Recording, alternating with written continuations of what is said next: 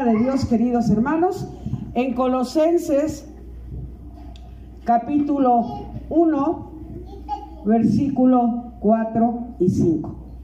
Lea, háblala eh, rápidamente, hermanos, para vamos a leer esta bendita palabra. Dice así Colosenses 1, 4 y 5.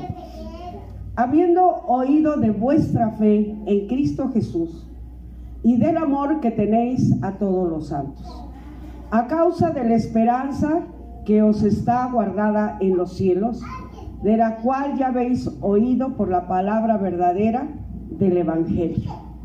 Vamos a hablar de tres cosas importantes aquí, hermanos. De nuestra fe en Cristo, de el amor de Jesús y de la esperanza.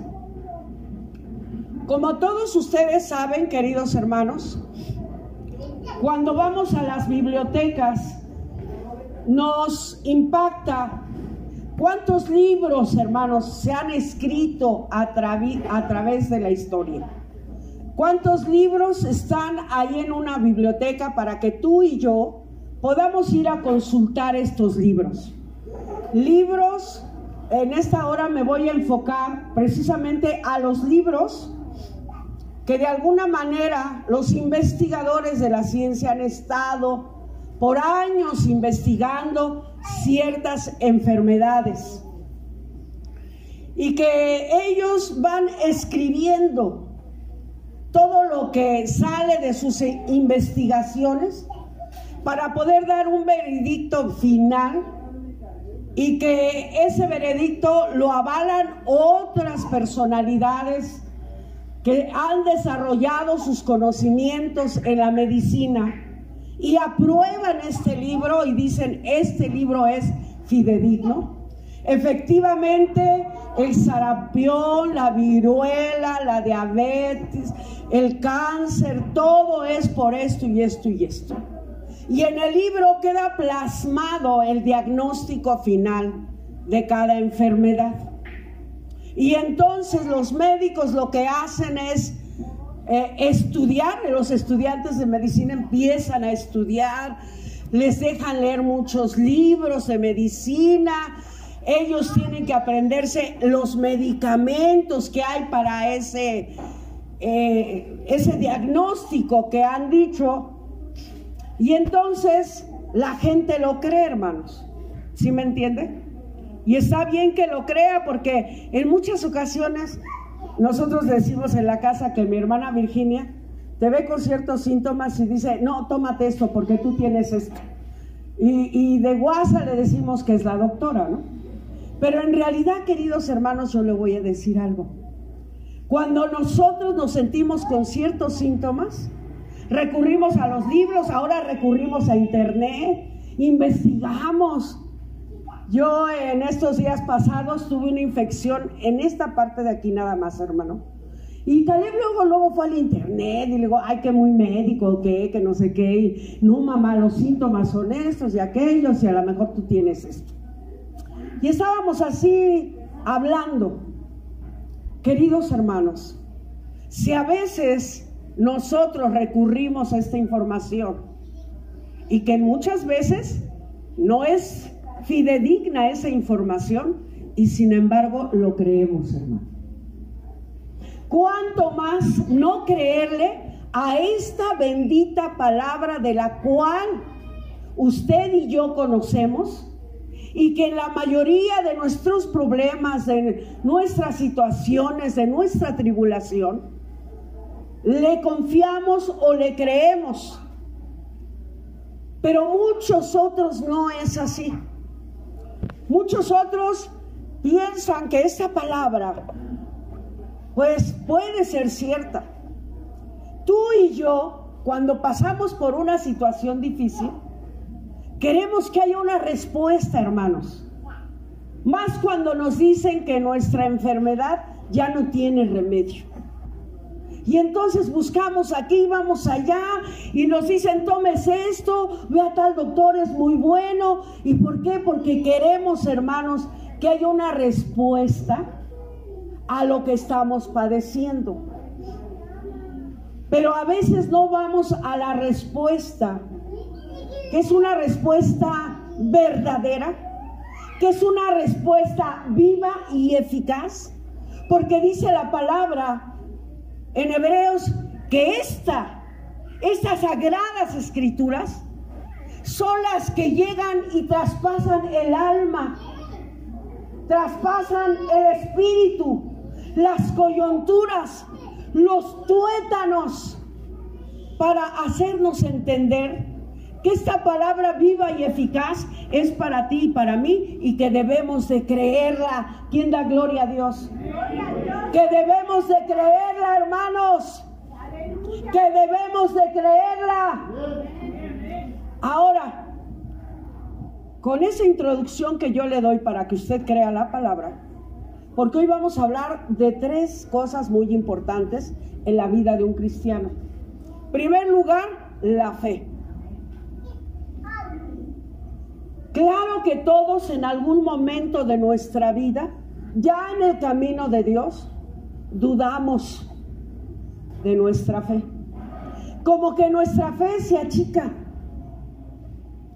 como que nuestra fe eh, titubea, se tambalea cuando estamos enfermos, cuando estamos pasando por una situación económica difícil, cuando en nosotros hay un problema. Y le pedimos a Dios, Señor, ten misericordia, hazme justicia. Pero hay a veces cierta duda, cierto tambaleo en nuestra fe. Y cuando nosotros venimos a la casa de Dios y oímos los testimonios de nuestros hermanos, nuestra fe se afirma, hermanos. Cuando leemos los evangelios de cuántas enfermedades Jesús sanó y que aún hallamos ahí a un centurión que le rogaba a Jesús, Señor, mi criado está enfermo. Y aquel centurión veía a Jesús que estaba muy ocupado. Y entonces aquel centurión le dice, Señor, tú di la palabra. No hay necesidad de que vayas a mi casa. Tú di la palabra y mi criado va a sanar. ¿Y qué dice Jesús? Qué bárbaro, qué fe he encontrado en este hombre.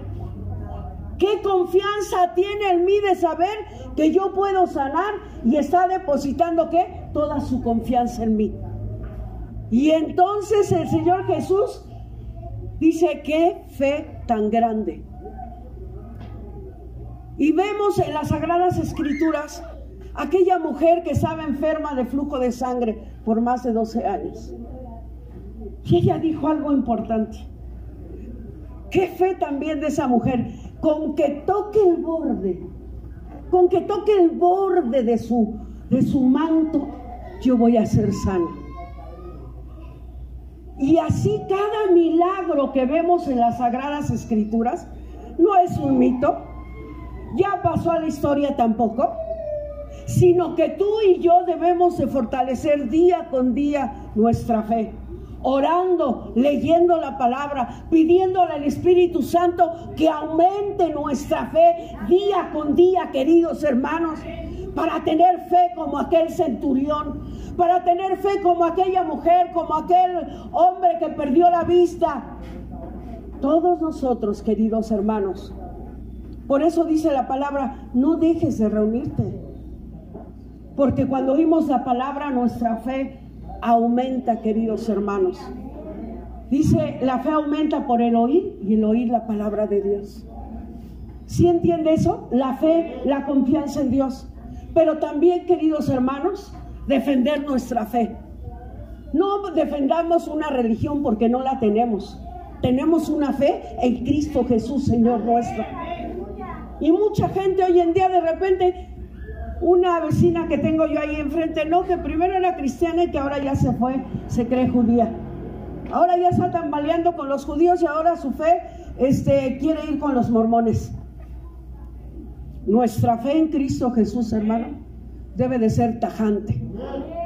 Nuestra fe en Cristo Jesús debe de ser tajante. No que hoy esté aquí y mañana allá y pasado allá, no. Mi fe en Cristo Jesús nadie la moverá. Por eso dice el apóstol, yo estoy parado en la roca inconmovible por los siglos, que es Cristo Jesús el Señor nuestro. Y nadie nos debe de mover de esa fe, queridos hermanos. Ni aun cuando nos digan, de repente que ya hay en Minas unas personas se fueron con ciertos hermanos, que porque les empezaron a regalar despensas. Y bueno, como les estaban regalando despensas, pues ¿Estaba cimentada en la fe en Cristo Jesús? No, hermanos. Nosotros venimos aquí porque primero, hermanos, amamos a Dios. Y muchos de nosotros llegamos a este lugar a lo mejor porque veníamos desesperados de algún problema, de alguna enfermedad. Y aún así, hermanos, Dios nos vio y resolvió ese problema, nos dio sanidad y en su grande amor nos tiene aquí para la gloria del Padre Celestial. Así es, hermanos. Por eso nuestra fe debe de ser inquebrantable. Yo creo en Jesús, el autor, el consumador de mi fe, el único que dio su vida en la cruz para que yo ahora fuera salva y tuviera el gozo de mi salvación. Ahora, vayamos al amor, porque aquí nos habla el amor. Si el hermano Jaciel me trae un vasito de agua, se lo voy a agradecer el amor. Aquí está Pablo hablando de estos tres, de esta triada, que es la fe, el amor y la esperanza. Y la Odisea en aquel entonces estaba padeciendo por una situación muy difícil, donde ya no era la Odisea de aquel tiempo donde su economía era muy alta.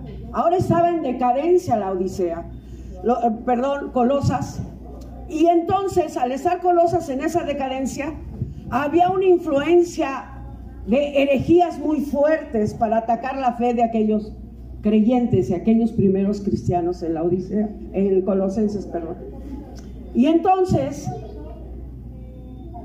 por eso el apóstol Pablo habla de estos tres puntos importantes. El amor, y les habla diciendo que, dice, estoy, o sea, estoy impactado porque no se han apartado de la fe a pesar de tantas corrientes de religiones y herejías. Dice, pero también me da mucho gusto que como una familia en Cristo se estén viendo por el amor que Cristo Jesús nos ha dado. Y no es fácil amar, hermanos, a quien nos ha hecho daño. No lo es, hermano. Mentiríamos y, ay, la amo, lo amo. Porque... No, hermano. Es a veces difícil. Amar a quien nos arrebató algo que nos pertenecía y se quedó con él. No es fácil amar. No es fácil amar de quien habló tan mal de nosotros y, y de repente este, Tú lo sabes y dices, qué mala onda. Pero Dios, en primera, segunda y tercera de Juan, nos habla del amor el apóstol Juan. Debemos de amar, hermanos. Yo siempre enseñé a mis hijos a amar a sus familias, a las personas, y él me decía, Jacil sobre todo me dijo una vez, mamá, yo no creo que tal familiar mío me ame. Claro que te ama, hijo, dice, no. Porque el amor tú has dicho que se demuestra. Y el amor se demuestra dando un saludo, dando un abrazo, dando un ósculo santo, teniendo un detalle, hermanos, muy, eh, a lo mejor muy, ¿cómo le dijera? Que no tenga tanto valor, pero cuando mi esposo llega con un dulce, con un chocolate, dice, ten. Y yo digo, bueno, es un dulce, un chocolate. No es que sea tan grande el valor, sino que se estuvo acordando de mí. ¿Sí me entiende? Y hoy, hermanos, cuando en estos cuatro meses estuvimos recluidos, hubo muchos hermanos que nos hablaron para preguntar cómo estábamos. Hijo hermano, eso a mí rompió mi corazón en el sentido de decir, nos aman los hermanos. Hubo hermanos que nos fueron a dar despensa, hermanos. Llegaban con un cartón así de huevo, carne, verduras. Hijo hermano, eso fue maravilloso. El llegar aquí y que eh, dos hermanos, tres, cuatro hermanos, guardé mis diezmos, aquí se los entregamos. Oiga, hermanos, ese es amor. ¿Eh? El amor, hermanos, todo lo sufre, todo lo cree, todo lo espera. Y el hecho de que usted se acerque a alguien y le salude y le diga cómo está, es el amor de Cristo que mora en usted. Usted, como una familia que somos en Cristo, no se puede parar y irse corriendo, ahí nos vemos. No, hermano, tampoco tenga miedo de que le va a transmitir algo, no. Está bueno el gel, sí, el tapete, sí, hermano. Pero para mí, lo que realmente es efectivo es la sangre de Jesucristo que derramó en la cruz del Calvario por ti y por mí, que me cubre desde la mollera hasta la planta de los pies. Y que cuando Él diga, Yolanda, te necesito, yo me voy y me voy con Él, hermanos. Y usted no vaya a llorar, goces y alegres, porque yo estaré con Cristo. Pero es cuando Él diga, porque la sangre de Cristo, aquí está. Amar, hermano. Yo le invito a que ame y perdone. Y no es un sentimiento el decidir perdonar. Porque mucha gente dice, es que hasta que lo sienta, ¿no? La Biblia dice, perdona. No dice, vas a perdonar hasta que lo sientas, hasta que esa persona ya no te cause daño. No, Él dice, perdona, a ver, ponte de pie. ¿Sí me entendió? ¿Ese sentimiento el perdón? No, hermanos. ¿Es una qué? Orden de parte de Dios hacia nosotros que perdonemos. Y el amor que hay y debe de haber entre nosotros como cristianos, en ese amor que estaba en la iglesia de Colosas, es una un perdón que hubo entre ellos para amarse, para ayudarse, para tolerarse, para tener paciencia, porque el amor nos hace tener paciencia. Levante su mano. Cierre sus ojos. Espíritu Santo, tráenos a nuestra memoria a quién tenemos que perdonar y soltar de nuestra vida. ¿A quién tenemos que hacerlo? Porque hay tres puntos que hoy nos estás hablando, la fe, el amor y la esperanza. Pero el amor hoy se tiene que manifestar en nuestras vidas, tu amor, Señor. Porque nosotros a lo mejor no podríamos perdonar, pero con tu ayuda, con la ayuda de tu Espíritu Santo y porque tú eres amor, lo vas a hacer. Empiece a perdonar, hermanos. Empiece a perdonar. Yo hace rato, estando orando, el Señor me recordó a quién tenía que perdonar. Y por quinta vez tuve que decir, Señor, yo perdono a esta persona y la suelto de mi vida. Señor, en esta hora, el amor del cual nos estás hablando nos pide perdonar. Perdonar a quien me insultó, perdonar a quien me quiso quitar lo que no le pertenecía, perdonar a quien habló mal de mí. Yo le perdono y lo suelto de mi vida para que tú le bendigas. Señor, en esta hora, yo me quiero sentir libre y quiero perdonar al yerno, a la nuera, al esposo, a la esposa. Espíritu Santo, hoy perdono. Perdono en el nombre de Jesús. Ayúdame, Espíritu Santo. Ayúdame. Sientes, hermanos, porque ni crea que lo voy a dejar ir sin antes. Vamos a hablar por último de la esperanza. Vamos a ver, vamos a leer el Salmo 91 y vamos a leerlo. Todos juntos, lea, abra la palabra, hermanos. Porque hoy nos vamos a ir con fe, con amor y con esperanza, hermanos, este lugar. Porque muchas veces venimos aquí, así la palabra y nos vamos igual. No, hermano. Ya basta de que Satanás se burle de nosotros. Ya basta de que Satanás nos pisotee por no leer la palabra, por no creerla, por no tener fe, por no tener amor. ¿Ya tiene el Salmo 91?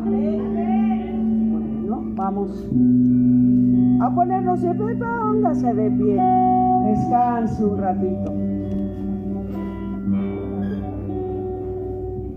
Este es un salmo, hermanos, que la mayoría se lo sabe que a veces hasta lo agarra así como que cuando alguien nos está espantando, lo agarra así como de que, ay, lo voy a recitar para que se vayan los malos espíritus.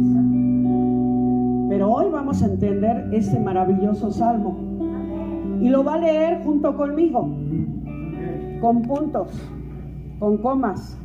Dice, el título es muy impactante porque dice morando bajo la sombra de Dios. Ahora empezamos. El que habita el abrigo del Altísimo morará bajo la sombra del Omnipotente. Diré yo a Jehová, esperanza mía y castillo mío. A ver, espérenme. Otra vez. Diré yo a Jehová, esperanza mía y castillo, mi Dios en quien confiaré.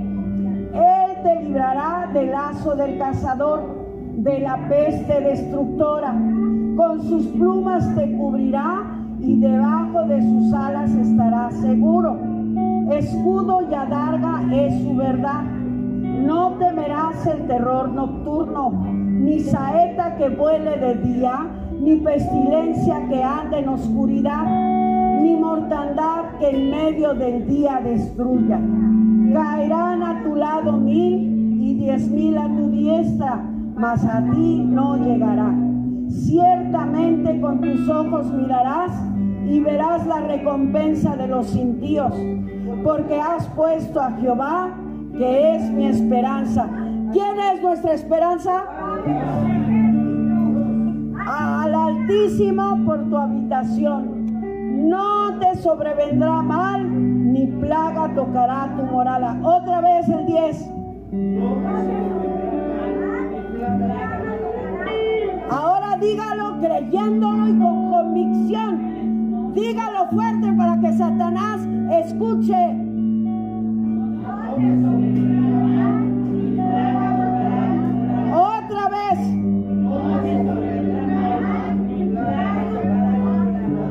A sus ángeles mandará acerca de ti que te guarden en todos tus caminos en las manos te llevarán para que tu pie no tropiece en piedra. Sobre el león y el aspi pisarás, hollarás al cachorro de león y al dragón. Por cuanto en mí ha puesto su amor, yo también lo libraré.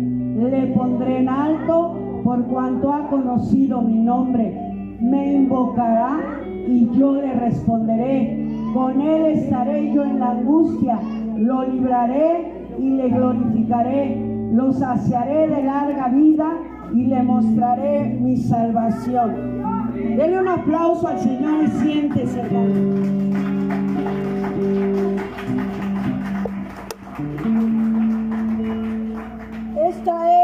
verdad escrita, pero ahora debe de ser una verdad escrita en cada mente en cada pensamiento y sellada en nuestro corazón. Habla de la esperanza. ¿Quién es nuestra esperanza, queridos hermanos? Jehová de los ejércitos. Él va al frente de nosotros. Él dijo y hará. Y yo a veces decimos y somos mentirosos. Pero Dios, el Dios en el cual hemos confiado, no es un mentiroso. Y cuando Él habla que bajo sus alas estamos seguros, yo le creo. Y cuando yo leo que me dice Él que mandará a sus ángeles y que mi pie no resbalará, yo le creo, hermanos. Porque a veces creemos más al diagnóstico de un médico? ¿Por qué a veces creemos más a las circunstancias adversas a nosotros? Si cuando hemos leído la palabra nos damos cuenta que Dios ha dicho que ningún arma forjada en contra de nosotros va a prevalecer, que harán mil y diez mil a nuestra diestra, mas a nosotros no llegará. ¿Qué tiene que hacer Dios con nosotros para que creamos a esta palabra? ¿Qué tiene que venir a decir Dios a cada corazón para que seamos ya el tiempo y el pueblo que Dios necesita de creer en sus milagros, en su protección, en su maravillosa misericordia? ¿Qué tiene que hacer Dios?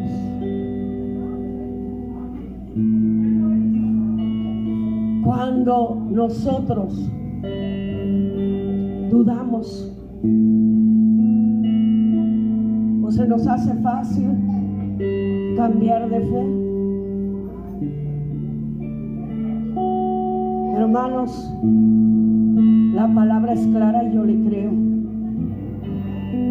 La palabra es clara y yo le creo. Dice que bajo las alas de Dios yo voy a estar seguro. Porque tu amor y mi amor debe de estar en Dios. Esto que ve en un abrir y cerrar de ojos se quedará y se acabará. Pero lo que tú amontones en la gloria de Dios va a permanecer para siempre. Los afanes de este mundo nos quisieran jalar los medios de comunicación y la publicidad de que, tenga esto, aquello, para que usted viva mejor, tal mueble, tal esto, tal marca. ¿Cómo nos dejamos influenciar? Y lo más triste es que teniendo aquí la verdad, no hemos podido dejar que el Espíritu Santo arraigue en nosotros esta palabra, la cimente, porque esta palabra es la verdad. Y nosotros debemos de creerla, queridos hermanos. Dice, clamarás y yo te responderé. Los martes, quienes tienen tiempo de venir a orar, deberían de venir a hacerlo para pedirle a Dios en esa oración los martes a las 9 de la mañana, Señor, desarraiga este miedo que se ha apoderado de mí por medio de la comunicación que nos dicen que ya murieron tantos, que ya esto, siempre se ha muerto gente de cáncer, siempre se ha muerto gente de la diabetes, siempre se ha muerto gente de esto y de aquello, siempre queridos hermanos. Lo que no nos hemos dado cuenta es que ni tú ni yo, en esta esperanza tan grande, no le hemos transmitido a la gente esta esperanza. Hermanos, la oración como nos fortalece, como nos ayuda para echar fuera todo temor, para echar fuera todo miedo que Satanás ha implantado en nosotros. Fe amor que cubre multitud de pecados y la esperanza en Cristo Jesús, castillo mío y roca mía, póngase de pie.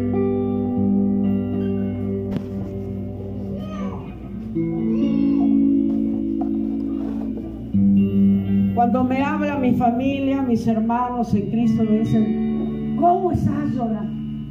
A lo mejor yo de repente oigo que eh, eh, mi respuesta va a ser, no, pues ¿qué crees que así estoy mal? Le digo, pues la verdad, hermano, estoy muy bendecida porque Dios está conmigo. Y mientras yo no me suelte de su mano poderosa, voy a estar bien. Dios está buscando adoradores en espíritu y en verdad. No que estén en las emociones. Ay, porque las emociones no me saludo, ya no voy. Las emociones, ay, es que habló mal de mí, ya no voy a la iglesia. No, hermano. Por eso Dios dice en el espíritu. Se mantenga, se firme en el espíritu de Dios. Porque al que hable mal de tú, tú bendice y perdona. Suelta. Hermanos, es tiempo de que si esta palabra que hoy hemos leído no la has creído, la creas. Y que esa palabra que hoy Dios nos ha hablado, la creamos, hermano. No temeremos ni pestilencia, ni mortandad que en el día destruya. No temeremos, porque Dios está con nosotros. ¿Qué clase de cristiana sería yo venirte a hablar a ti de que, ay, que esto, ay, que el otro? No, hermanos, yo te vengo a hablar de la palabra, porque yo creo en ella. Y Dios me ha librado de la muerte, no una, muchas veces. Porque hay que trabajar por el Señor. Hay que trabajar por Él, hermanos. Pon esperanza en la gente, hermanos. Háblales de Cristo. Y dile, Señor, usa mi vida. Padre eterno,